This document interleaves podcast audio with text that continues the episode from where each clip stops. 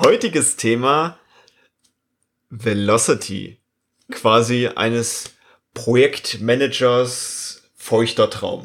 Mhm. Wie schnell oder doch nicht schnell ist denn mein Team überhaupt? Hatten wir nicht letzte Woche schon den Projektmanager Feuchten Traum mit den Burnout-Charts? Ja, ich freue mich immer, wenn es um Zahlen, Daten und Fakten geht.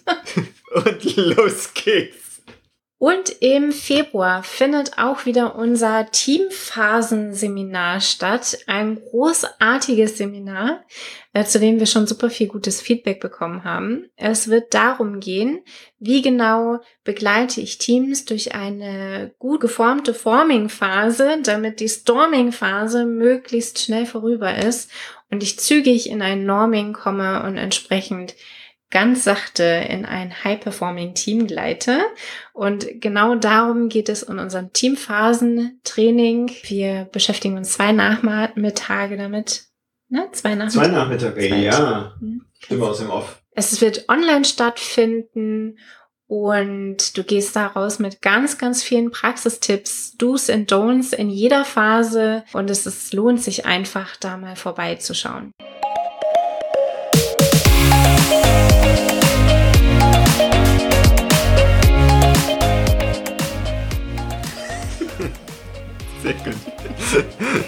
Sehr gut. Hallo und herzlich willkommen zum Snipcast, dein Podcast zu Themen wie Psychologie, Mindset, Scrum, Agilität, NLP und lauter Themen, die für dich relevant sind. Wir machen die Welt mit dir zu einem besseren Ort. Schön, dass du da bist und los geht's. Ich habe dir gesagt, heute ist Wünsch dir was, heute ist deine Folge, du darfst dir ein Thema aussuchen. Ja, im Projektmanagement natürlich ganz gerne messen und kontrollieren und alles Mögliche, um unser Projekt im Griff zu haben. Dementsprechend heute das Messthema von agilen Frameworks, nämlich Velocity. Dann interessiert mich ja schon mal vorweg, ne? Wie sagen denn die Stati- Statistiken, wie viele Hörer interessieren sich denn für dieses Thema? Keine Ja. Ahnung. Vorher eine Abfrage. Erwischt. Hast du eine? Hast du vorher, hast du vorher rumgefragt, wie viele sich dafür Naja, interessieren? du, da du das Ganze aufgemacht hast mit, du bist Projektmanager und deswegen geht's für dich um Zahlen, Daten, Fakten und sowas, Mhm. dachte ich, du hast dafür Zahlen, Daten, Fakten, Ich behaupte alle. um deine Entscheidung zu begründen. Ich, ich behaupte alle, denn sonst würden sie diese Folge nicht hören. Ha, an einer philosophischen Antwort. okay, also du willst über Velocity sprechen. Ja, ich, ich glaube, es ist langsam dran, denn ab und an erwähnen wir mal das Thema. Und ich finde, dass es ganz gut ist, dann mal da zu haben, um dann Mhm. immer nochmal referenzieren zu können mit, wenn du mehr dazu wissen möchtest, dann ist das diese Folge hier. Mhm. Ansonsten, wir halten auch ganz gerne Vorträge und ähnliches dazu. Doch ist ganz cool, das als Podcast mal zu haben, um da ein bisschen, bisschen mehr Futter, zumindest theoretisch, dazu zu haben. Okay, was genau ist denn Velocity? Erstmal das englische Wort für Geschwindigkeit, ist klar. Ich dachte Speed. Ist Gott, ich hab ihn so raus. Okay. Du hast mir noch Agili- nicht, du hast mir noch nicht häufig zugehört bei unseren Vorträgen, oder? ne, Weil ich erwähne immer den Unterschied zwischen Velocity und Speed. ja, dann leg da erstmal los. Das ist nicht, also das ist nicht sich schnell fortzubewegen, sondern die Veränderung von einem Punkt zum anderen. Also wenn ich schnell im Kreis gerannt bin und Ziel und Start der gleiche Punkt sind, habe ich genau null Velocity gemacht. Aber ordentlich Speed. ja, Ne? Also Speed ist tatsächlich ja auch Geschwindigkeit, nur keine zielgerichtete Geschwindigkeit. Und Velocity ist zielgerichtete Geschwindigkeit. und äh, beides wird im Deutschen mit Geschwindigkeit übersetzt. Richtig, Äh, genau. Daher lag ich doch ziemlich Absolut, Richtig. aber als ich gefragt habe, ist egal. Also Velocity ist das englische Wort für Geschwindigkeit. Und du, lieber Hörer, du merkst es schon, Agilität wird häufig gleichgesetzt, beziehungsweise ich werde häufig zu Projekten gerufen mit, hey, das muss schneller werden, dieses Projekt, weil wir haben unsere Deadline und deshalb machen wir agil. Und dann sind alle häufig sehr verwundert, wenn ich sage, ja, Agilität bedeutet jetzt nicht, dass ihr jetzt direkt schneller werdet. Also ihr werdet vor allem am Anfang erstmal langsamer. Und dann haben wir eben so ein Messkriterium wie Velocity, wo es ja um Geschwindigkeit geht. Und irgendwie, ich kann es schon verstehen, dass man glaubt, Agilität macht Projekte erstmal per se schneller. Das meiner Meinung nach größte Buch über Scrum von ja. Sutherland himself und wirklich ein Buch, das ich finde, dass es sich lohnt, gelesen zu haben, ist Doing Twice the Work in Half the Time, also ja. doppelt so viel Arbeit in der Hälfte der Zeit zu schaffen. Ja. Und die Aussage an und für sich ist ja richtig für die Zukunft. Ein gut laufendes Scrum-Projekt kann zweimal so viel Outcome generieren in der Hälfte der Zeit Outcome, nicht Output. Und das mhm. ist häufig das Problem, wenn wir auf Projekte, die ehemals klassische Projektmanager hatten, jetzt agil machen, dass immer noch häufig Output gemessen wird statt Outcome. Ja. Und deshalb gucken wir bei unserer Messung tatsächlich auf eine Größe, die wir bereits schon in den Folgen eingeführt haben, nämlich die Story Points, wo wir ja per se erstmal Komplexität mit beschreiben. Also wir gucken jetzt bei unserer Geschwindigkeit nicht, was, was haben wir an Zeit geschafft, sondern was haben wir in der Zeiteinheit an Komplexität bewältigt. Mhm. Und dafür bedienen wir uns den Story Points. Jetzt die normalen Berechnungsformeln mal für Velocity rausgeholt. Das wäre eigentlich Story Points durch Sprints Anzahl zum Beispiel. Nein. Nein? Also normale Berechnungsformel für Velocity. Oh Gott. normale Berechnungsformel für Velocity ist, ich rechne einfach alle Story Points, die ich geschafft habe im Sprint zusammen. Dann in Burned 30. Das ist meine Velocity für Sprint 1. Ja. Und wenn so, ich dann, hm. ja, und wenn ich dann sechs Sprints habe, dann sage ich, okay, ich habe im ersten Sprint 30, im zweiten 32, im dritten 28, im vierten und so weiter. Also ich nehme den Durchschnittswert über x Sprints. Deswegen eine Velocity ist frühestens aussagefähig ab dem sechsten Sprint. Und auch hier wieder hörst du, man muss Dinge sechsmal wiederholen, bevor sie aussagekräftig sind. Und es gilt eben auch für Velocity, weil es immer mal wieder Themen gibt, die die Velocity variieren können. Also nach sechsmal draufschauen, den Durchschnitt über diese sechs Sprints mhm. bilden. Das ist Annahme zu diesem Zeitpunkt, nur zu diesem Zeitpunkt. Das ist unsere Velocity. Mhm. Hallo, ihr Lieben. Hier ist Zukunftshenry. Die richtige Formel für Velocity ist natürlich Customer Value durch Zeit. Nur in meiner ganzen Karriere als Agile Coach und als Scrum Master ist mir noch nicht ein einziges Team untergekommen, welches seinen Customer Value kennt, also seinen Kundennutzen für die einzelnen Aufgaben.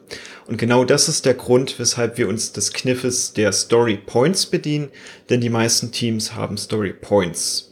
Bist du ein Fan von No Estimation, kannst du natürlich auch einfach die Anzahl der Stories oder Anforderungen zählen und die dann entsprechend auf die Sprints oder Personentage runtermünzen. Und jetzt geht's weiter mit der Folge. Dem einen oder anderen wird jetzt schon aufgefallen sein, ja, was ist denn mit Urlaubszeiten, was ist denn mit Krankheitstagen und ähnlichen. Und deshalb passe ich die Formel ganz gerne an und nehme einen anderen Modus, um auf die Velocity zu kommen. Nämlich nicht die Sprints, was ja eigentlich das Naheliegende ist, sondern ich nehme ganz gerne die Personentage. Mhm. Dass ich halt äh, natürlich auch wieder messe, wie viele Personentage habe ich in so einem Sprint gehabt oder in, in beliebiger Zeiteinheit. Da ist für mich der Messzeitpunkt immer das Daily. Also wie viele Teammitglieder sind zum Daily anwesend. Das messe ich für diesen Tag und dann eben entsprechend done and burned. Und da ganz wichtig, wir haben schon über dieses äh, Story Points wegstreichen von einem Sprint zum nächsten gesprochen. Es geht hier nicht darum mit It is almost done. Wir haben jetzt 80 Prozent davon erledigt. Komm, lass doch mal die acht Story Points dafür zählen. Nein, nein. Und genau deshalb bilden wir diese Mittelwerte. Das gibt's dann im nächsten Sprint, gibt's die Punkte dann dafür. Ich mache dieses Hin- und Hergerechne mit welche Personen sind anwesend nicht. Das stimmt einfach, weil meine Annahme ist, das gleicht sich aus mit der Zeit. Also es sind einfach mal mehr Menschen, mal weniger Menschen da Und wenn weniger Menschen da sind, wird häufig mehr geschafft, alleine wegen reduzierter Kommunikationskomplexität. Es ist einfacher, mit drei Menschen zu reden als mit zehn und alle synchron zu halten. Von daher, meine Annahme ist, es mittelt sich sowieso aus. Mhm. Die Effekte mit mehr oder weniger Personen anwesend mitteln sich aus. Prämisse für unsere beide Vorgänge ist, ich habe ein halbwegs stabiles Team.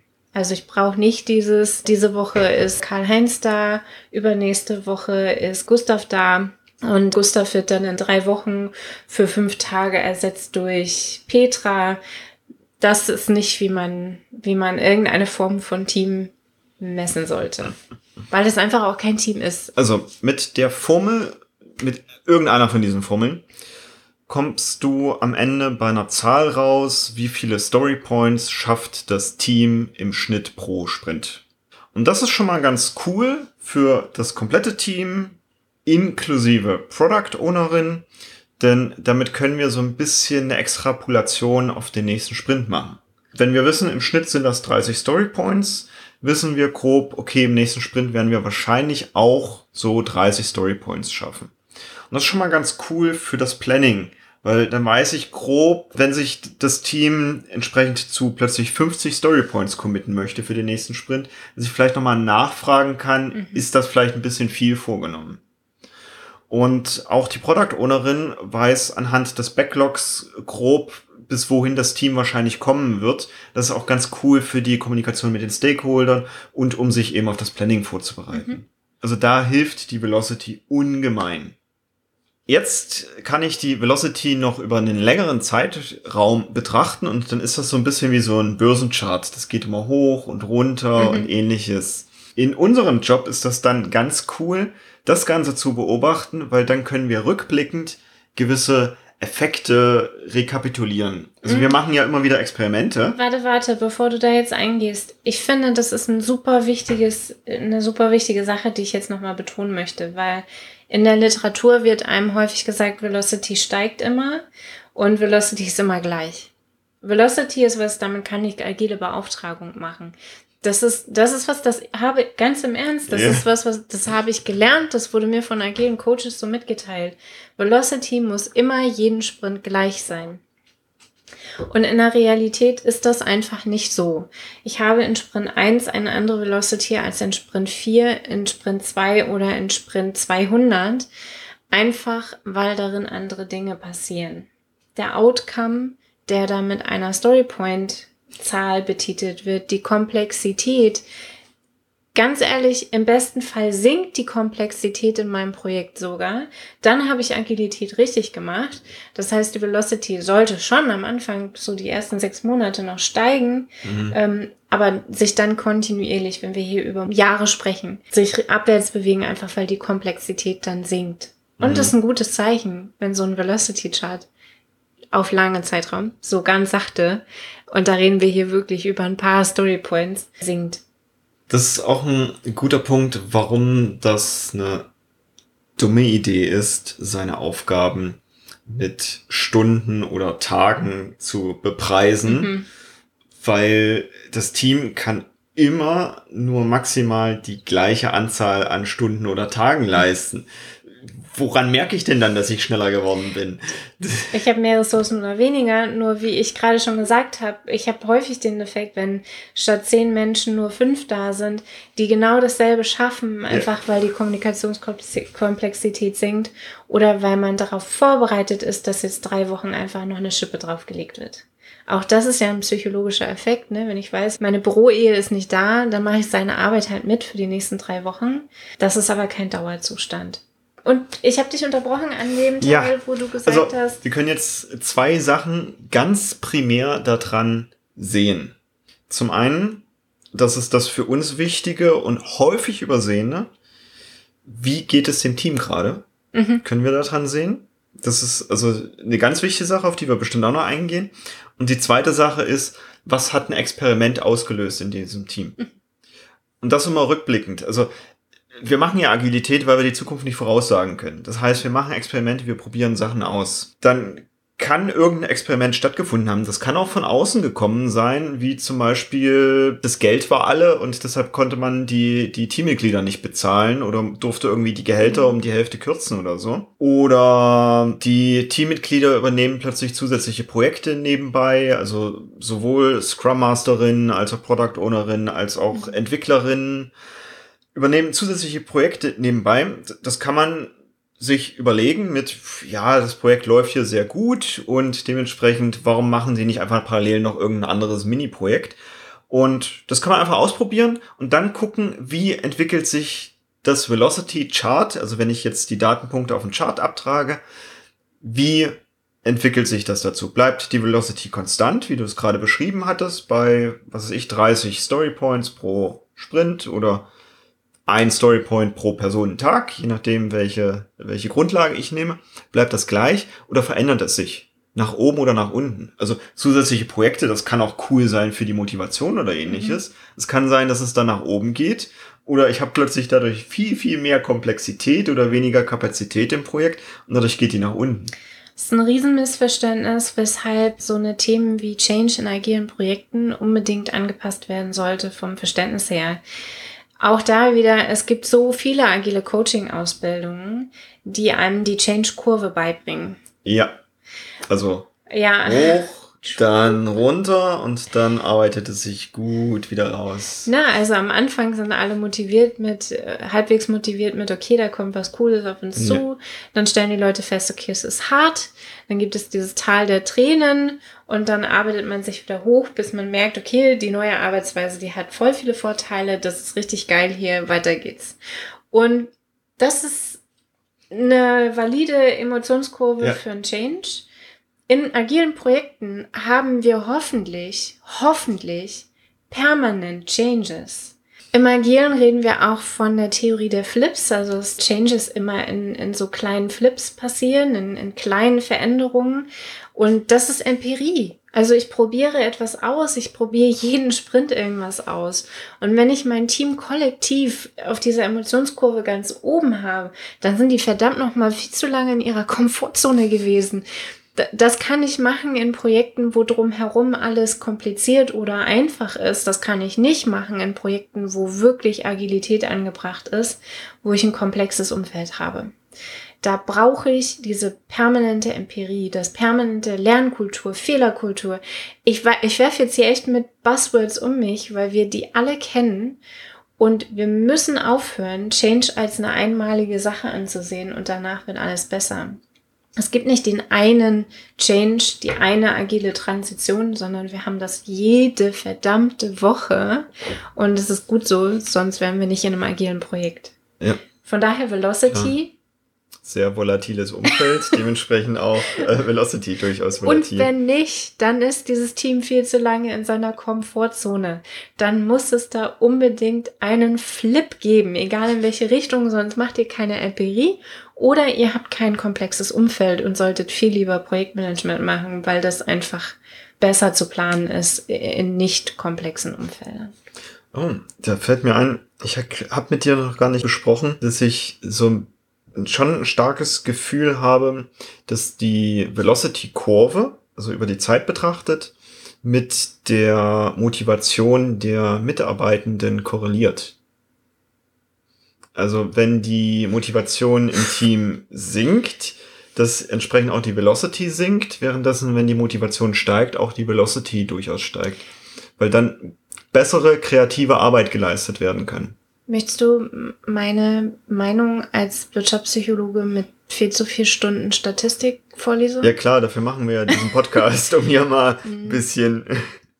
Also Korrelation, okay. Ursache-Wirkung ist dabei nicht klar. Also bin ich motivierter und deswegen leiste, leiste ich bessere Arbeit? Ja. Oder habe ich gerade einen einfacheren Job, geht er ja. mir leichter von der Hand und deswegen bin ich motiviert.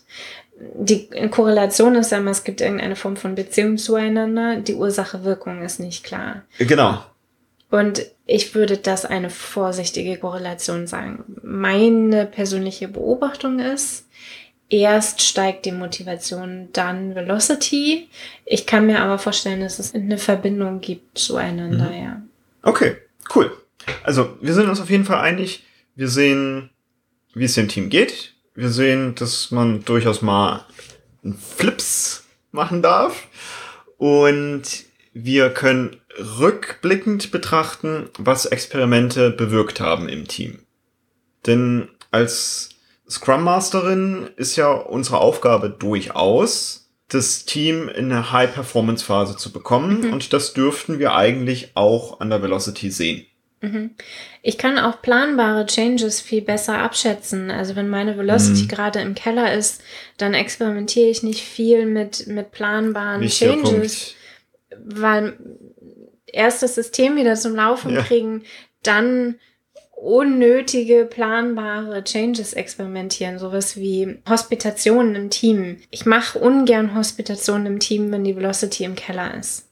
Man kann diese Hospitationen auch machen, wenn die Velocity hoch ist. Einfach, ich sage so gerne, Velocity sagt, ob das Team gerade Rückenwind hat oder mhm. gegen den Wind ankämpft. Und da brauche ich nicht noch zusätzlich eine Schippe drauflegen mit apropos, ihr werdet hier von der Seite beobachtet, wie ihr gegen den Wind ankämpft, sondern das ist total, ja, wirklich, sondern ich kann diesen Zoo durch mein Team eben auch machen, wenn die Rückenwind haben und dabei dann auch glänzen können. Mhm. Da noch ein ganz wichtiger Punkt. Das ist jetzt nicht wegen, wegen Geheimhaltung, weil wir nicht zeigen wollen, dass es dem Team vielleicht gerade mhm. nicht, nicht mhm. so gut geht das, wir gehen da trotzdem offen mit um. Mhm. Das ist nur dem Team jetzt nicht noch zusätzlich was zuzumücken. Und aus systemischer Perspektive, jeder Mensch, der zusätzlich zum Ritual kommt, hat eine Auswirkung auf, mm. was passiert in diesem Ritual. Ein Daily mit Gast, auch wenn der still ist, ist anders als ein Daily ohne Gast. Auch ja. wenn dieser Gast nichts sagt, die Leute formulieren ihre Worte ein bisschen anders, holen ein bisschen mehr aus, um so zu erzählen, dass der Gast versteht, was gerade vor sich geht. Und das sind einfach Sachen, die kann ich mir total gut leisten, wenn das Team halbwegs in Ordnung ist, wenn die gerade Velocity voll im Keller ist, dann bin ich es auch meinem PO schuldig, dass ich solche Störungen außen vor lasse. Es sei denn, es sind notwendige Störungen und da darf man halt gut unterscheiden zwischen notwendigen Störungen und nicht notwendigen Störungen. Wenn jetzt die Velocity über sechs Sprints entsprechend oder wie auch immer die Iterationen bei dir sind, eingeschwungen ist und du grob weißt, okay, so und so ist die Velocity von dem betrachteten Team, dann kannst du jetzt anfangen, richtig coole Experimente zu machen und zu gucken, was das nämlich auslöst ich weiß noch ganz genau, ich komme ja eigentlich aus dem klassischen Projektmanagement und habe mich dann mit so Thesen, die wir in der Agilität haben, beschäftigt und war am Anfang auch erstmal ein bisschen skeptisch und vor allem das Management, mit dem ich häufiger zu tun habe, ist es dann logischerweise auch häufiger. Beispielsweise so Dinge wie Slacktime. Also Freizeit für bezahlte Freizeit für mhm. Entwicklerinnen mhm. einzuführen mit, das ist das sind Stunden, die bezahlen wir dir. Und da hätte ich ganz gerne, dass du was anderes machst, außer hier für dieses Projekt zu arbeiten. Das ist wirklich, lies ein Buch oder mach was auch immer dir gefällt. 20% weniger Arbeitszeit fürs Projekt. Genau. Die These ist dann logischerweise, arbeitet 20% weniger im Projekt, 20% weniger Velocity. Mhm. Und genau solche Experimente, also wo ich es nicht genau weiß, stimmt das oder stimmt das nicht, kann ich jetzt relativ gefahrlos betreiben und gucken, was macht das mit der Velocity. Und wir beide haben schon festgestellt, es macht gar nichts mit der Velocity. Gar nichts. Quicktime. nichts. Und das ist ein Effekt, den kennen wir von unserer liebsten Arbeitskollegin oder unserem liebsten Arbeitskollegen. Wenn die in Teilzeit gehen, weil sie Kinder bekommen haben oder warum auch immer, dann arbeiten die in der Regel ja so 20, 25, 30 Prozent weniger. Und die schaffen dasselbe. Ich habe eine Freundin, die schafft einfach doppelt, also gefühlt doppelt so viel wie ich mit weniger Stunden damals. Das ist der Hammer, einfach weil das Timeboxing anders mhm. ist. Ich weiß, ich halte mir den Freitag frei und deswegen wuppe ich das alles weg, bevor Freitag ist. Ja, also cool. Und genau sowas können wir dann eben uns angucken, können auch eine Langzeitbetrachtung von so einem Team machen Super geil. Mhm. Für mich tatsächlich die beste Erkenntnis ist Einarbeitung von neuen Mitarbeitenden. Mhm. Denn ich hatte vorher in der Literatur gelesen, ja, so fünf bis sechs Monate dauert das. Und dann dachte ich mir, ja, komm, ich habe hier ein High-Performance-Team. Easy arbeiten wir hier neue Mitarbeitende ein. Ohne zu berücksichtigen, wie wahnsinnig komplex das Produkt mittlerweile war. Mhm. Und auch dann festzustellen, fünfeinhalb Monate. Mhm. Also die Velocity erstmal whoop, eingebrochen. Klar, bei mir wird nach Personentagen berechnet. Ne? Ich habe plötzlich viel mehr Personentage im System und mit Glück gleiche Storypoint-Zahl, wahrscheinlich ein bisschen weniger, weil die anderen dürfen ja die neuen Mitarbeitenden einarbeiten. Und ich sehe dann aber auch ganz genau auf dem Velocity-Chart, wann diese Einarbeitung tatsächlich erfolgreich mhm. beendet wurde, weil dann ist wieder die gleiche Kurve. Und das ist cool. Und wenn ich dann sowas weiß, kann ich in mein Projektgeschehen dann wiederum auch einplanen mit, lohnt es sich gerade, das Team um mehr Mitarbeitende für nur einen kurzen Zeitraum aufzustocken? Mhm. Was ja total gerne gemacht wird. Genau. Oder betrachte ich das wirklich mehr langfristig? Also wenn ich jetzt neue Mitarbeitende in mein Team reinhole, dass ich die dann auch für einen längeren Zeitraum als jetzt, häufig ist es tatsächlich nur sechs Monate, ist, habe, weil das ist genau die Zeit, die ich brauche, um sie einzuarbeiten. Ja, und selbst wenn es ein Jahr ist, ne, sechs Monate rein, drei Monate hinten wieder reingegangen ja. zum, zum äh, Knowledge-Transfer, weil die Person wieder geht, also Offboarding, dann habe ich da drin drei Monate, wo die Person irgendwie wirklich vollwertig mitarbeiten kann. Das ist eine Vollkatastrophe. Und sowas sieht man eben nur an Velocity. Alles andere ist Bauchgefühl und traue ich mich häufig auch gar nicht zu äußern, weil ich der Person ja unterstelle, ja. dass sie langsamer ist, sich einzuarbeiten, als die Literatur sagt. So. Genau. Und das kann ich dann wiederum in Euros umrechnen, tatsächlich. Mhm. Und das freut dann auch das Management immer. Und das Geilste ist, ist, ich kenne so viele Projekte, die unbedingt einen Velocity Chart haben sollten, weil sie permanent ja. in solchen Finanzdiskussionen landen, aber keins haben. Mhm, mhm. Ja, verstehe ich, weil, weil das auch nicht das Offensichtlichste erstmal ist. Und ich kann nicht, wenn ich es jetzt einführe, direkt Aussagen dazu treffen. Genau, ich brauche halt. Ich muss es halt in der Vergangenheit gemacht haben, um. ich brauche halt ein Jahr, damit es wirklich aussagekräftig ja. ist. Also wenn du da draußen jetzt gerade ein agiles Projekt hast oder startest und du hast noch keinen Velocity Chart, dann fang damit an. Also meine Empfehlung. Es ja. ist tatsächlich eins der ersten Dinge, die ich mache, weil es ist so wenig Aufwand für hinterher so viel Benefit. Ich schreibe mir halt jeden Sprint auf, wie viel Storypoints gemacht wurden. Und wenn ich da jetzt noch keine Grafik, schicke Grafik draus mache, dann mache ich es vielleicht in einem Jahr. Ja. Ach so, und, und natürlich hilft es dazu auch so Biografie, Eckdaten mit aufzuschreiben. Ne? Also in dem Sprint haben wir jenes gemacht oder in dem Sprint war Folgendes passiert, um so eine Nachvollziehbarkeit ja, zu haben. Ja, das ist hinterher dann ganz, mhm. ganz cool. Das, als ich es das allererste Mal ausprobiert hatte, waren auch bei mir häufig mit anderen Agilisten so die, die diese Gespräche mit, Erstmal, es gibt ja schon die No-Estimation-Fraktion, mhm. also dann habe ich nicht mal Story Points drin, äh, gibt's in meinen Teams allerdings. Und dann mal ja auch noch Velocity mhm. drauf und eigentlich sind wir ja agil und wollen jetzt hier Mitarbeitende nicht kontrollieren und ähnliches. Und wozu tue ich das denn überhaupt? Und da war ich am Anfang auch so mit, ja, ganz ehrlich, ich weiß es jetzt auch noch nicht. Es fühlt sich irgendwie mhm. so an, als, als wäre es, gut, jetzt stehe ich auf Zahlen, Daten, Fakten, als wäre es ganz cool, da irgendeinen Wert dafür zu haben, damit ich grob weiß, wie das Team gerade mhm. performt. Und dann habe ich erst über die Zeit festgestellt, Mensch, geil, was ich da alles jetzt plötzlich mhm. feststellen kann dadurch. Auch dann kannst du dir so Experimente trauen, wie ich kenne das aus meist großen Unternehmen, dass Mitarbeitende meist viele verschiedene Projekte dann haben und es schwierig ist, die rauszukriegen für mach mal bitte nur dieses eine Projekt. Und dann kann ich so ein Experiment wagen, einfach mal mit, hey, ist völlig okay, kann sein, dass es eine absolute Schnapsidee ist. Doch was haltet ihr davon, mal einen Monat das wirklich nur auszuprobieren? Dies, meine Teammitglieder diesen Monat wirklich nur zu 100% für dieses eine Projekt zur Verfügung stehen und dafür aber dann die, die nächsten Monate voll in den, den anderen Projekten und dafür für meins nicht. Und lass uns dann mal gucken, was das auf der Velocity getan hat. Und wenn wir das einmal durchgeführt haben, das ist für alle Beteiligten ein so cooles Ergebnis, dass, glaube ich, hinterher dann alle verstanden haben, warum wir das sagen. Mit mach lieber nur ein Projekt. Mhm. Und vielleicht ist es bei dir genau das gegenteilige Ergebnis. Das kann ja auch sein. Auch das cool, wieder was gelernt.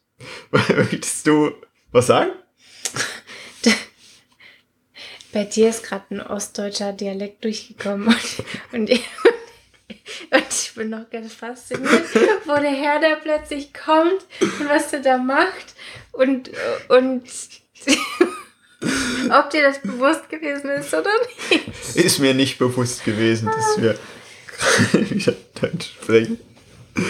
Äh, okay, Velocity. Da sind wir noch, ja. Mhm. Ich kann häufig sehr gut am Velocity Chart beobachten, was passiert, wenn Teams richtig gut eingeschwungen sind, also häufig über mehrere Jahre, dann sind die gut eingeschwungen und dann kommt die Organisation drumherum auf die Idee, denn meistens ist es ja so, wie gute IT sieht man nicht, äh, gute Projekte sieht man häufig auch nicht, weil die sind nicht in irgendwelchen Eskalationsmeetings, sondern die laufen einfach, dass man dann auf die Idee kommt, auf die Projektmitarbeitenden dann halt noch irgendwelche Zusatzaufgaben, irgendwas Administratives da drauf zu packen.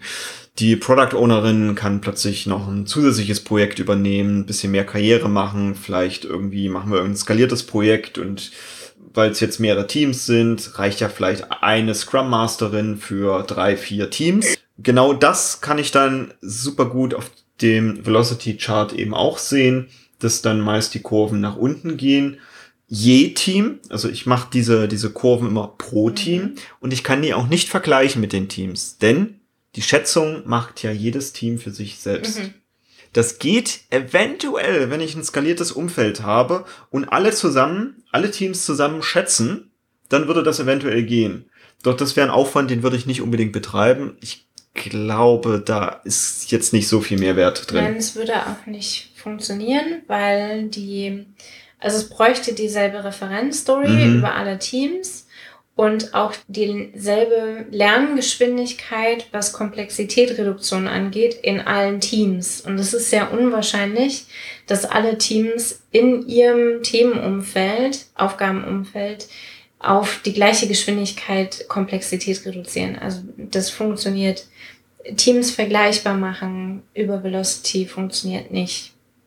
Es ist immer ein Vergleich zu einem früheren selbst desselben Teams. Mhm. Und das ist ja auch so, das heißt in der Persönlichkeitsentwicklung ist ja schon, vergleich dich nicht mit anderen, sondern vergleich dich mit deinem früheren Selbst. Ja. Und so ist es eben mit Teams auch. Vergleich das Team nicht mit einem anderen Team, ja. sondern das Team mit einem früheren Selbst, also Team selbst mhm. weil das einfach viel aussagekräftiger ist, ob mhm. man was geschafft hat oder nicht, Progress gemacht hat. Und jetzt das letzte Thema, was ich noch anschneiden möchte, und man kann viel, viel mehr auf dem Velocity Chart sehen, doch äh, wir haben nur begrenzt Zeit für diese Folgen.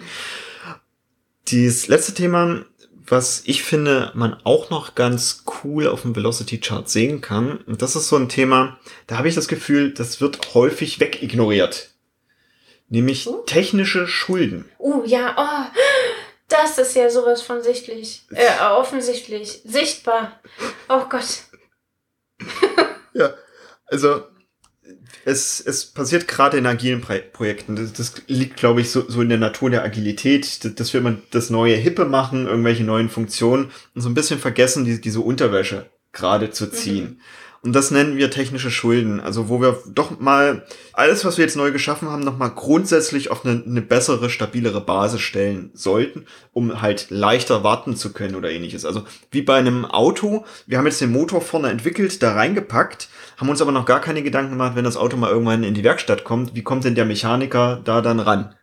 Und genau solche Themen werden häufig vergessen in den Projekten, weil wir machen immer eine neue Funktion nochmal dran. Ich glaube gar nicht, dass das immer vergessen wird, sondern ja, in den meisten Fällen wird es aktiv runterpriorisiert, weil die Kunden lauter schreien, mhm. als das Team selber schreien kann, dass sie technische Schulden beheben oder verhindern sollten. Also es ist tatsächlich so dieses, verbringe ich jetzt Zeit damit, eine Testautomatisierung zu schreiben? Mhm um vielleicht irgendwann in Zukunft automatisiert releasen zu können? Oder bringe ich jetzt erstmal Strecke gegenüber Kunden, damit der was hat, womit er halbwegs zufrieden ist, damit er anfängt zu zahlen für das Produkt, ne? mhm. ne? Also es ist ja wirklich eine betriebswirtschaftliche Betrachtungsweise, wo häufig die kurzfristige Antwort mit wir machen erstmal Geld gegenüber Kunde zieht. Und das ist eine valide Entscheidung. Absolut. Die führt nur dazu, dass technische Schulden aufgebaut werden und diese technischen Schulden sind beim Abbauen ungefähr dreimal so teuer wie beim Aufbauen. Dreimal stimmt, oder? Dreimal, ja. Dreimal. Und das wissen eben die meisten Projekte nicht, weil sie eingestampft werden, sobald ihre technischen Schulden anfangen weh zu tun. Mhm. Das Genau. ist häufig das Projektende. Also wenn du möchtest, dass dein Projekt langfristig und nachhaltig aufgebaut wird, dann kümmere dich um deine technischen Schulden. Wobei, da, da würde ich ja gar nicht mal so recht geben, dass sie dann eingestampft werden. Ich sehe dann häufig diese, diese Zombie-Projekte dann nur noch rumwandeln, diese Too Big to Fail-Projekte mit, wir haben jetzt Mhm. so viele Millionen in diesem Projekt versenkt und noch kein Ergebnis. Wir werden das weiterhin am Leben erhalten. Mhm. Doch das Projekt selbst ist gar nicht mehr in der Lage, ja, wie auch immer. Technische Schulden wirken sich natürlich darauf aus, dass ich weniger Strecke schaffe. Also ich habe quasi immer mehr Gewichte an meinen Beinen oder anderen Körperteilen und schaffe so weniger Strecke pro Zeiteinheit. Und es wäre cool, genau diese, diese Gewichte, diese, diese Sandsäcke oder sowas, dann mal loszulassen. Und das kostet natürlich auch erstmal ein bisschen, hast jetzt Faktor 3 gesagt, Zeit im Team. Doch wir können dann auf dem Velocity-Graph wiederum sehen, dass danach dann wieder mehr Komplexität pro Zeiteinheit geschafft Mhm. wird und dadurch dann die Kurve nach oben geht. Und die technischen Schulden siehst du entsprechend, wenn die Kurve, die, die geht dann Stück für Stück dann immer mehr so, so nach unten. Und auch da wirst du merken in deinem Team, dass, dass das so ein bisschen exponentiell verläuft. Genau, ich wollte gerade sagen, meine Beobachtung ist ein bisschen eine andere. Ich habe eher den Eindruck, dass es wirklich schlagartig die Velocity einmal paar Prozentpunkte in den Keller rutscht. Mhm. Weil, äh, also es, ich hatte ja am Anfang gesagt, die, das Team, ein gutes Team und eine gute agile Begleitung sorgt dafür, dass die Komplexität sinkt. Ja. Und damit sinkt die Storypoint-Anzahl und damit entsprechend auch die Velocity, die in so einem Sprint gemacht wird, einfach weil die Aufgaben weniger komplex sind. Aber die gleiche Zeit ja dafür verfügbar ist, die zu erledigen. Und deswegen sinkt die Velocity so ein bisschen. Wäre dann ja, wenn so eine technische Schulden die gleiche Kurve machen würde, wäre das ja schwer zu erkennen. Und mein Eindruck ist, es ist halt so eine absteigende Kurve und irgendwann macht es plötzlich einen Rums ein Kellergeschoss weniger, niedriger und ab da entwickle ich mich dann weiter abwärts, bis ich mich um die technischen Schulden gekümmert habe und dann bin ich wieder auf dem einen Geschoss höher angekommen und das ist halt diesen Effekt, den ich Mhm. beobachten kann im Velocity Chart. Mhm. Da dürfen wir als Agilisten tatsächlich auch ein bisschen genauer drauf schauen, woran es liegt. Also Mhm. du hast es jetzt auch gerade beschrieben. Es gibt so Scope Creep und ähnliches. Es wird höchstwahrscheinlich, wenn das Team über mehrere Jahre stabil bleibt, wird es auch so eine Art entweder Inflation oder meist Deflation von Story Points geben.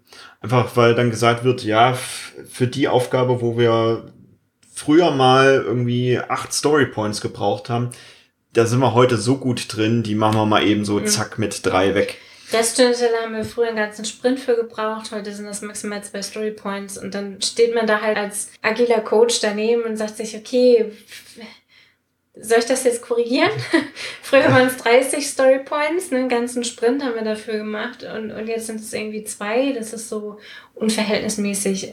Ja, um kurz unsere Hörer noch abzuholen, warum das so ein interessanter Punkt ist. Das ist halt trotzdem die gleiche Komplexität. Also würde jetzt ein anderes Team Ja. die gleiche Aufgabe machen und hätte jetzt nicht so viel Erfahrung, ist es die gleiche Komplexität. Ja. Also die Komplexität von acht bleibt gleich. Das Team räumt einfach nur mehr weg und durch die eigene Schätzung jetzt mit, ja, pff, das machen wir halt mit zwei, nehmen sie so ein bisschen jetzt ihre eigene Expertise Mhm. raus aus der ganzen metrischen Betrachtung. Mhm. Und Velocity hängt immer zusammen mit der Definition of Done, die ich zu dem Zeitpunkt gerade habe. Ja. Eine, weiß ich nicht, drei Story Points mit einer Definition of Done von vor zehn Jahren. Mhm. Zehn Jahre ist zu lang, ne? Vier Jahren. Ist eine andere Story Point Zahl als eine Definition of Done heute. weil meine Theorie, und bis hierhin ist es immer so gewesen, die Teams erweitern ihre Definition of Done regelmäßig. Manchmal wird auch was rausgeschmissen, aber in der Regel ist es eine Erweiterung von, was müssen wir tun, bis etwas wirklich fertig geworden ist. Und entsprechend wächst die Definition of Done und eben auch an Aufgaben, was getan werden muss, bis eine User Story fertig ist. Wie findest du heraus, genau das der Fall ist und wie stark die Abweichung ist? Nimm einfach ein paar alte Aufgaben mhm. und schmeiß dir einfach nochmal in die Schätzung rein und guck dir an, wie jetzt die Zahlen aussehen im Vergleich zu damals. Mhm. Also so mache ich das und dann weiß ich so, ah, okay, 10%, 20% ist jetzt, ist jetzt anders. Mhm. Lohnt es sich, das zu korrigieren? Meistens nicht. Mhm. Also, denn für mich ist ja, wie gesagt, eher die ähm, Aussage vom Velocity Chart, wie gut geht es dem Team gerade. Mhm. Und wenn ich der Scrum Master für dieses Team bin, dann habe ich sowieso ein Gefühl dafür und dann, dann weiß ich ja auch ja. über die letzten Sprints, ist die 20, die da jetzt aktuell steht, ist das eine gute Zahl oder nicht? Ich habe das deswegen hm. gefragt, mhm. weil das einer der ersten Tipps ist, die man bekommt, wenn man im Internet danach recherchiert, ist dieses, dass man regelmäßig die Storypoints korrigieren sollte. Ach, okay. Damit eben diese Storypoint-Deflation nicht passiert. Mhm sondern die Storypoints von vor vier Jahren die gleiche Wertigkeit haben wie heute. Mhm. Und meine Beobachtung ist genauso wie deine, dass das lohnt sich nicht. Wozu soll ich das machen? Weil es eben nur ein Messwert ist, um zu sehen, wie geht es meinem Team gerade und in der Retrospektive betrachten zu können, was haben verschiedene Experimente mit meinem Team gemacht. Mhm. Die hat wenig also das permanent zu korrigieren, bringt mir keinen Mehrwert für diese beiden Aussagen. Also ich schmeiß etwa einmal pro Jahr ein paar alte Sachen einfach nochmal rein mit ins Team in so eine, so eine Schätzung. Oftmals bekommen sie nicht mal mit, dass die Anforderung längst umgesetzt ist. Das ist so witzig. Und also für mich persönlich. Und das ist umso cooler, weil dadurch die Schätzung nochmal eine reale Schätzung ist. Und so weiß ich, wie die Abweichung ist. Und falls mich irgendjemand fragt, hey, das Team, das performt jetzt hier seit fünf, sechs Jahren, begleitet von mir jetzt in dem Fall zum Beispiel, warum ist denn die Velocity nicht, wie alle immer sagen, da absolut durch die Decke gegangen bei diesem Team, sondern immer noch auf dem gleichen Level wie vor drei Jahren oder so, dann kann ich sagen, ja, Deflation, so und so viel Prozente könnte ich dir jetzt draufrechnen. Dann hast du einen realen Wert.